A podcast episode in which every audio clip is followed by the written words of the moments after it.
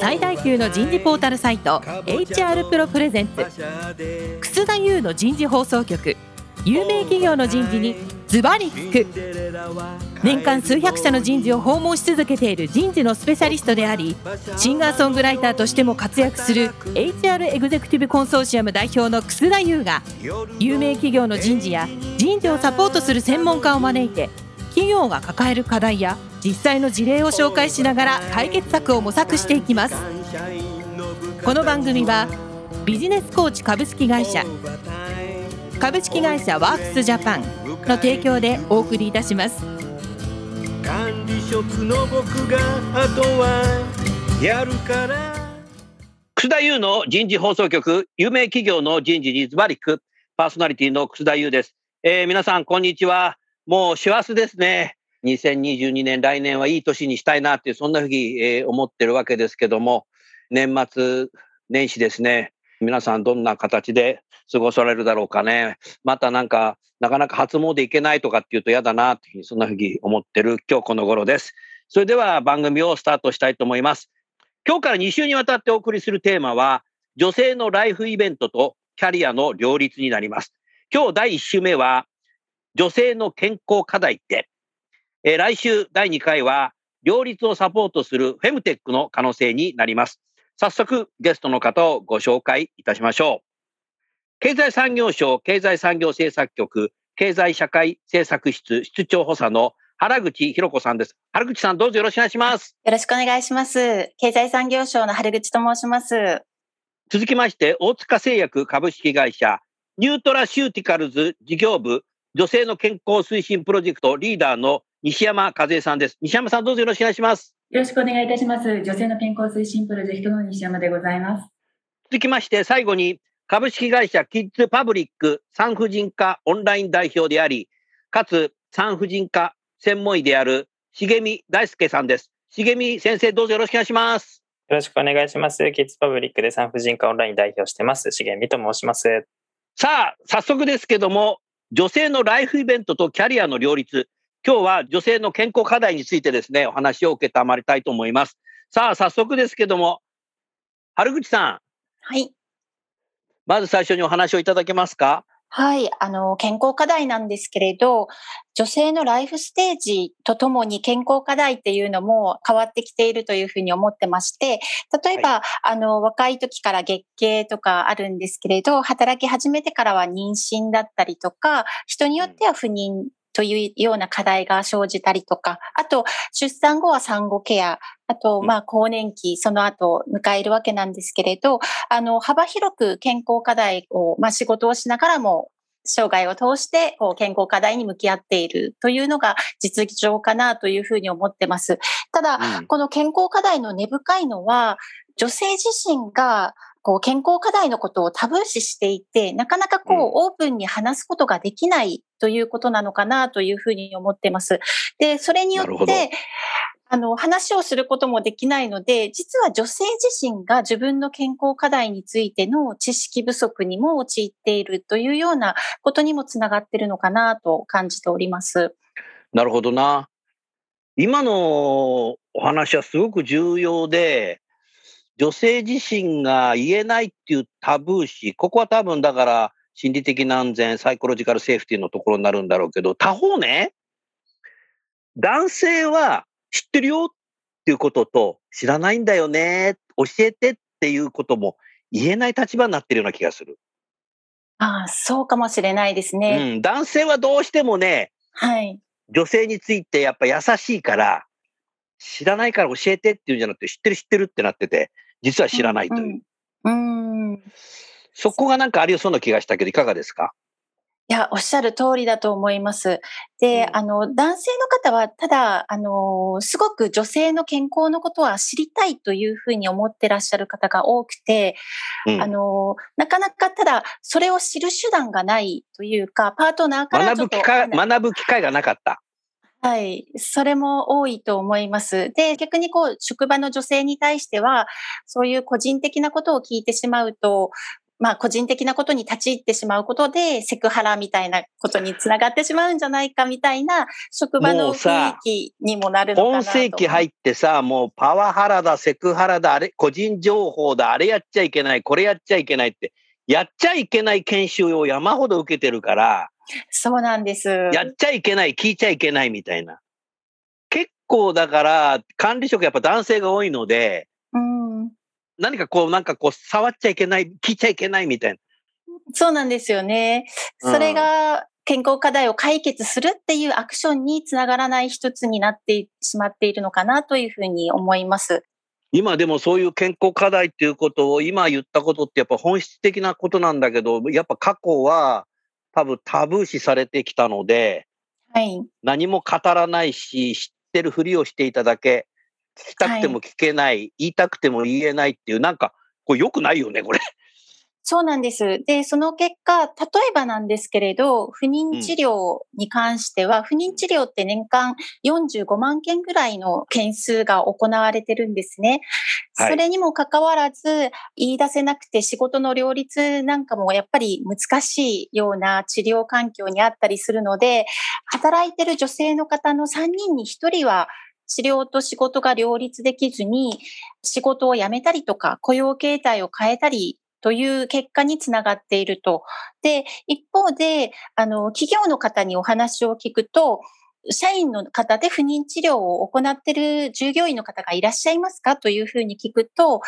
あの、67%の方はわからないというふうに答えてらっしゃるんですね。なので、お互い本当におっしゃったように不幸な状況が、あの、治療されている方にとっては仕事の形態を変えたり辞めることにつながってますし、会社にとっては人材の流出、離職につながっているということになりますので、本当にうんこう、語り合えないことでお互い不幸な状況になってるなというふうに思いますね。うん今のね、話を聞いていて、別なテーマで、ラジオではないんですけど、企業の人事の人たちと議論したときに、会社に親の介護をやってることを言えない。で、人事の人たちに介護をやっている会社の社員の管理職とかどのぐらいいるのか知ってますかって言うと知らない。でも、何か起きてるかっていうと、介護離職っていうのが増えてるって言うんですよ。うん。はい。だから、京都は論点が違うかもしれないけど、ちょっと似てるよね。あ、そうですね。うんそういう。かつてね、はい。80年代前半まで日本企業ってね、55歳定年だったんだよ。うんうんだからね、あんまりそういうことがなんか、あんま考えなくても、とにかく行けみたいな形で、行けるやつだけ行けみたいな形で働いてきちゃったんだろうけど、今はさ、65歳定年も増えてきてるし、なんかね、他方で70歳まで働く社会を作ろうよと。ただあの文面見ると、同じ会社で70歳までって書いてないから、みんな外に出るんだろうなと思ってんだけど、でね、先週の番組でも僕言いましたけど、僕自身ももう68歳になってまだ元気で働いてるわけなので、結構やっぱ長く働いていくってことは、やっぱり親の介護自体はやっぱり会社に言えるようなカルチャーっていうのを作った方がいいのかなと思ってたんだけど、今日の問題もそうなんだね。いや、そうだと思います。やはりこう、かつては、いかにこうし、職場に迷惑をかけないとか、仕事に影響を与えないかっていう前提で自分のことを水面下でこうやってきたっていう状況があると思うんですけれど、今ようやくこう制度とかも整ってきて、そういう個人の課題とかに対しても、まあ地域ぐるみ、社会ぐるみ、まあ企業ぐるみでこう対応していく時期に来ているのかなというふうに思ってます。そうだね。あの、よくね、今、日本企業で、4年ぐらい前からですけども、ワンオワンコミュニケーションっていうのが増えてきてるんですよ。で、日本で最初にやったのヤフーって言われてて、ヤフーはもう9年もやってますけど、私やるときにやるかどうかも相談を受けたことあったんですけど、9年ぐらい前にね。だからワンオワンっていうのは部下と上司がね、1対1でダイアログコミュニケーションなので、双方向で喋っていくっていうのがあって、まあ、あの部下のキャリアを支援するっていうのがあるんですけど、やはりそういう時でも今みたいな話ってのは多分言えないんだろうな。だから部下の女性はそういう話はできないし、うん上司も自分が介護やってること自体言わなくて、部下にも言わないで、はい。外出直帰しちゃうとか、はい。これもっとものすごい良くない環境になってるやしないかなと思ってるね。そういう感じにいる。るとね、最近のね、ウェルビーイングに達成できないよ。っていうふうに僕は思ったな。うん。ありがとうございます。さあ、大塚製薬の西山さん、今の経済産業省さんの話を聞いててで、どういうふうに思われましたか？そうですね。あの、我々としては、あの、知って対処することの重要性ということをずっと伝えておりまして、啓発活動を行知っって対処する重要性。いい言葉だね。今、リスナーのね、相当の人がね、メモ書いた。ありがとうございます。で、言った瞬間に書いてない人も書いた。試験しないのにねっていつも言うんだけど。やっぱりあの、いわゆるそれをヘルスリテラシーって言うんですけれども、いかにヘヘルシリテラシーっていう言葉があるんだ。はい、そうです。でそのヘルスリテラシーをいかに上げるかっていうことが重要で、知らなければ気づけないですし、気づけなければ対処できないっていうことなので、そのヘルスリテラシーを上げましょうっていう活動を行ってるんですね。知らない怖さって一番怖いよね。そうなんですよね。ですので、あの女性ホルモンの働きについてとか、そういったあの、えー中に内容を入れてるんですけれども、あのなぜそういうことをしてるかっていうと、我々は大塚製薬の方で取ったデータがあるんですけど、ちょうど35歳以上、そして更年期に差し掛かる女性に、え女性ホルモンの働きについて、それと女性ホルモンの変化の影響について知識がありますかというあの問いに対して、で皆さん知識があると答えた方が女性自身にもかかわらず20%も満たなかったんですね。ですので、え女性自身が絶対知っておいてほしい知識がないということは、男性はえもっと知識がないということで、なかなか理解が進まないというところだと思うんですね。うんですので、理解を深めるためにも、え女性自身のみならず、男性管理職、男性職員の理解を深めるために、やはりリテラシーの向上が必要かなというふうに思っています。うんまあね、もう大塚製薬さんなんてね、製薬業界だからエビデンスベースドでね、はい。やってるんだろうけども、命を助かるために、でも自分の体のことが分かってなかったっていうことなんですよね。はい、そうなんです。うん、そうするともう製薬メーカーさん以外の一般の企業はもっと知らない可能性があるね、これ。はい、そう思います。あの弊社内であのヘルスリテラシーって言っても知らない社員もいましたので、あのそういう意味で製薬あ、僕だけじゃいないんだ。はい、あの製薬会社にいるから知ってるとか、あのそういうことではないと思います。入社試験出ないもんね。そうですね。あの、重見先生もお話しされるかもしれませんが、あの、医学部でもあまり女性の健康についてのあの困っているものないというふうに聞いておりますので、お医者様自身も女性の健康についてあの本格的に深くお勉強されてるかっていうと、まあそうではないのかなという現状だと思います。まあ、先ほど私言ったけど、知らないことが怖いなっていうのは改めて思いましたね。茂美先生ね、今お二人の話聞いていて、もうね、何百年も前の話だけども、科学というものが、学問が出る前は、嵐が起きるのは魔女の仕業だっつって、えーみんな転覆して死んでっちゃった時代っていうのがあるんですよね。はい。嵐がいつ来るかわからない。たまたま来ちゃった。うわ、魔女の仕業だっつって、もうそのまんま命を絶ってしまうっていう時代があったんですよね。でもさ、なんか今聞いてると、そんな時代、時代なんじゃないかなっていう。やっぱだから科学的にいろんなことが分かってるわけじゃない。だからそういうことをさ、女性の体っていうことも科学的で分かってるわけなので、女性自身も知ろうよ。それからやっぱ男性もこれは知っといた方がいいですね。茂美先生いかがですか？はい、そうですね。こう医師、まあ、医学的な目線から少し今の話をですね、聞いていると、例えば女性の健康課題って今出てきた、例えば月経だったり妊娠、出産、育児の時、そして更年期っていうのはですね、比較的病気じゃない、正常だって思われていた、まあ、時代背景がずっとあったんですよね。うんあの、つまり月経とかっていうのは、もともと体にあるものだから、別にそこに関しては、なんか深く考えないっていうようなですね、多分こう時代があったので、うんえー妊娠もこう病気じゃないみたいなですね、表現が使われてたことがあったと思います。けど私たちから聞きすると、もう月経の中にももう本当に大変な人もたくさんいるし、えー妊娠中なんてもういつ何が起きてもおかしくない状況で、それを正常だとは私たちは1ミリもこう思えないと。まあそういうようなですね、ちょっとギャップがどうしても一般の方と、まああの医療の目線で見るときの、まあギャップがあったのかなというふうにはすごく感じています。うん。あと、お二人、三人のね、話を聞いてて、私が妻と結婚して、妻が妊娠したっていうので、まあ、いわゆる産婦人科に初めて行くわけですよ。でも僕、それなんか行くのがね、恥ずかしいというか、でもやっぱ妻のためだから行かなきゃいけないんだろうなって、こう、ドアを開けて中入ったら、お腹の大きい女性たちが一斉に僕の顔を見たんですよ。うわーってなんで男が来たのみたいな。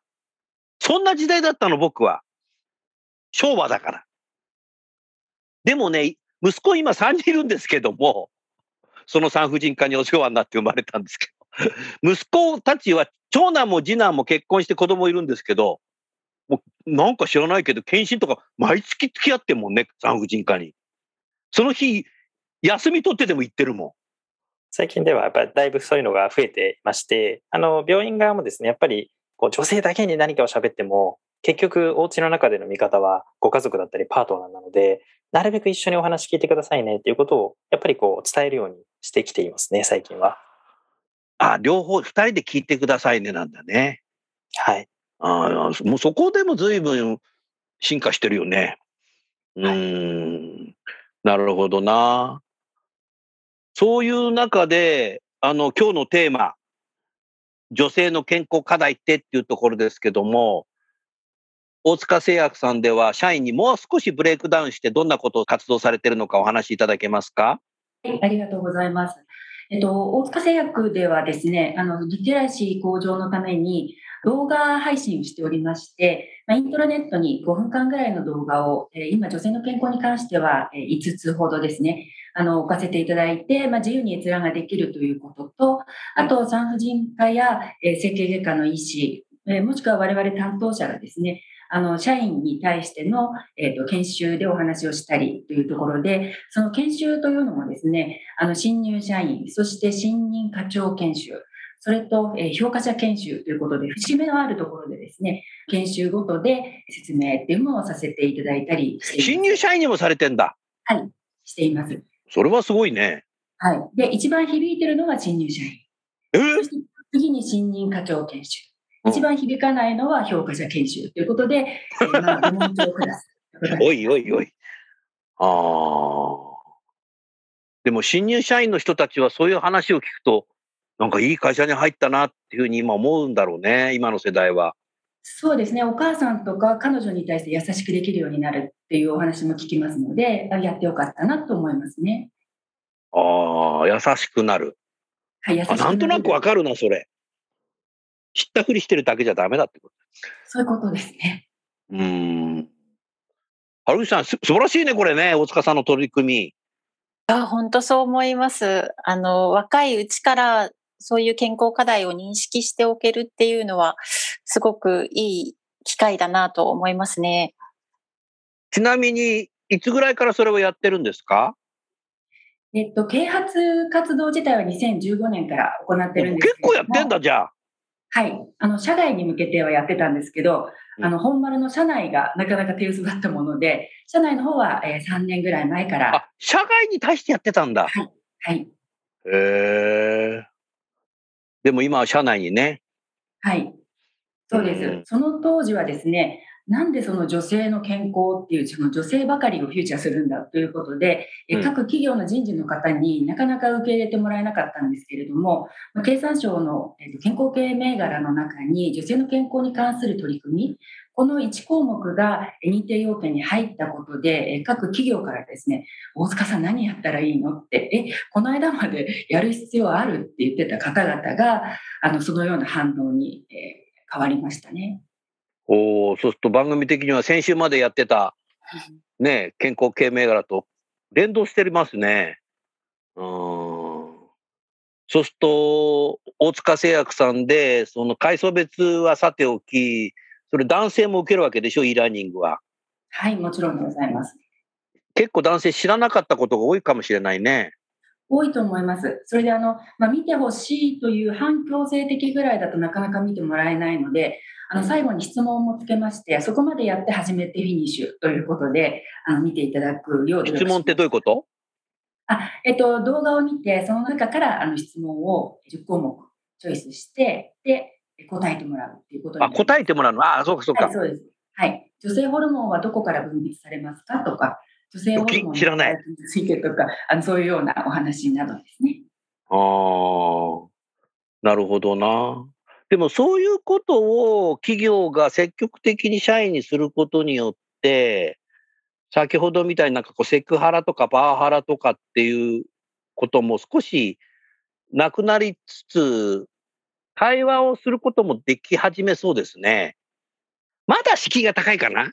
うん、まああの、敷居が高いんですけれども、本当にそこが目的でして、社内でもあの恥ずかしいと思うことなく、え PMS、そして更年期のお話をしていこうということで、とわざとですね、あの恥ずかしい話をしたりとか、あのしていますね。うーんでもやはり女性が自分のこの生理の話とかそういうことを相談できるのって、自分のお母さんか、3階の先生しかいないよね、茂美先生。そうですね。日本で、まあ、見ていると、やはり家族、まあ、最初はやっぱりお母さんが多いですよね。で、日本で見ているとっていうことは、海外ではそうじゃない国もあるの？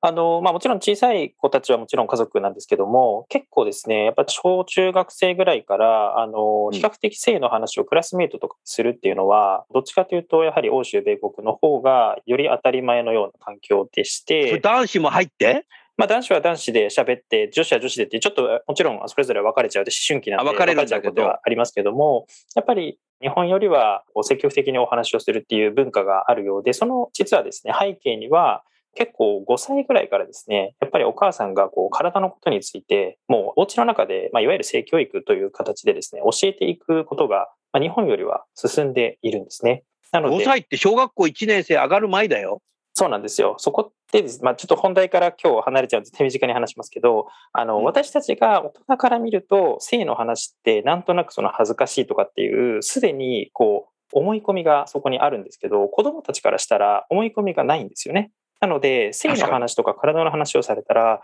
あ、なんかお母さんが話してるから大事なことなんだなって、普通にそうやって捉えるんですよね。なの5で、なら絶対そうだね。はい。なので、お風呂一緒に入ってる時とかに、こう、あの、男の子と女の子って体がこうやって違うんだよっていうことをですね、まあ、教えていくことで、まあ、そういったなんか、なんとなく恥ずかしいことだとか、喋っちゃいけないようなことっていう、まず思い込みが少し日本よりは薄いんじゃないかなと。そういう背景がなるほど。あったりします。ありがとうございます。そうすると、塚瀬薬さん、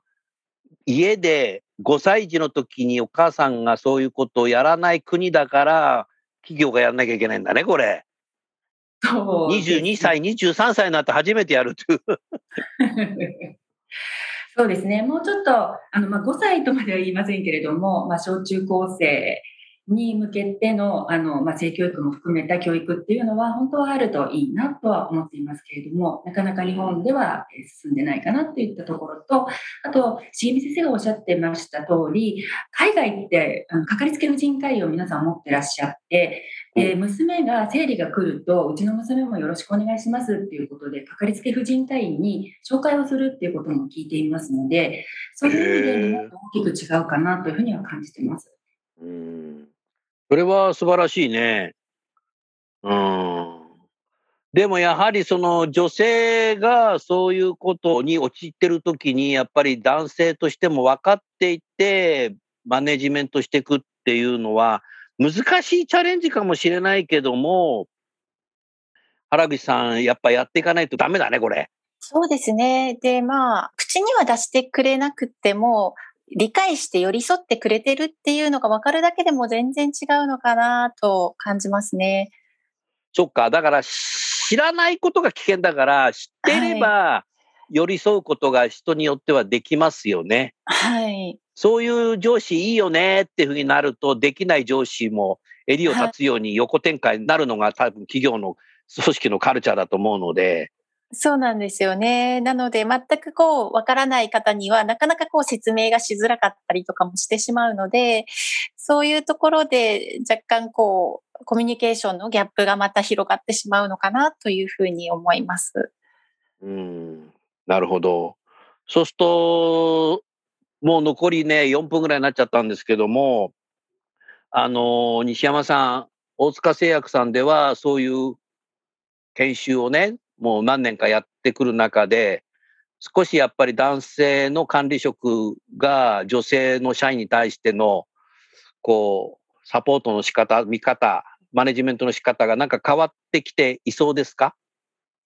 変わってくれてたらいいなというふうに思ってるんですけど、まだちょっと確認というか、あの、していないので、あの、なんともっていうところではありますけど、まあ、あの、春口さんがおっしゃっていただいたように、こう、何も言わないで、まあ、理解して見守るみたいなところは、あの、私の知ってる範囲内では少しずつ増えてきてるかなという感じはします。うん。そうすると、この今日の番組を聞いて、そういうことをスタートする企業の人事が増えてくるといいですね。うん。でもそこを着手しようとする、そもそも論のとこがちょっとよくわからない人が多かったんじゃないかなと思うので、もう一度話していただけますか？西山さん。一番最初にこういう e ラーニング含めてやろうと思ったきっかけ。あ、きっかけですか？きっかけは、あの、女性自身が、えーと自分の体のことをよく理解していないというところですね。うん。で、まあ、リテラシーを上げてほしいというところから、えー端を発して、で、女性自身のみならず男性の理解促進も重要だろうというところで、男性にも理解いただくために、そういうえ e ラーニングですとか、リテラシー向上のための啓発セミナーですとか、あのそういったものを行っているということです。あの多分これは多くの女性は、あそういうの学べてよかったなって思うのは、なんとなくわかるんだけど、他方、男性の一部には、いいよ、俺そんなの知らなくてとか、ってなりがちな人もいるかもしれない。そういう方っていうのは大塚さんにはいなかったんだね。いや、あの、多分いらっしゃると思います。おおおお口には口にはなるほど出さないですけれども、うんあの、いらっしゃると思います。そうするとそういう方は学ばないのかな？いや、えっと、本当にもう反強制的になら学ばせてます。俺はね、反強制的にやった方がいいよ。反強制って言葉がいいか分かんないけど、みんな受けた方がいいよ。知らないと逆にやばいし、その人暴走する可能性があるよね。そうですね。まあ、そういう方に限って、あの、生理的に受け付けないとか女性に言われて、変に、あの、口に出すことによって関係性が悪くなるとか、まあ、そういうこともあったりしますので、あの、ちゃんと理解している人っていうのは、あの、黙って見守ってくれたりしてるかなという感じがします。黙って受けて質問にも答えてパーフェクトになった人だけに女性の部下をつけてあげるようにしたらいいかもしれないね。はい。いいですね。そのぐらい思いましたよ。はい。それではですね、ちょうど時間になりましたので、次週は両立をサポートするフェムテックの可能性になります。えー前回私は番組の途中に経済産業省さんに、フェムテックって知ってますか？って知らないって言ってしまいましたので、ぜひですね、次週解説をしていただきたいなって、そんなふうに思うわけです。それでは最後にゲストの方をご紹介して番組を終わりましょう。経済産業省の原口さん、えー大塚製薬の西山さん、それからキッズパブリックのえーしきみ先生、どうもありがとうございました。ありがとうございましありがとうたご。ざいました。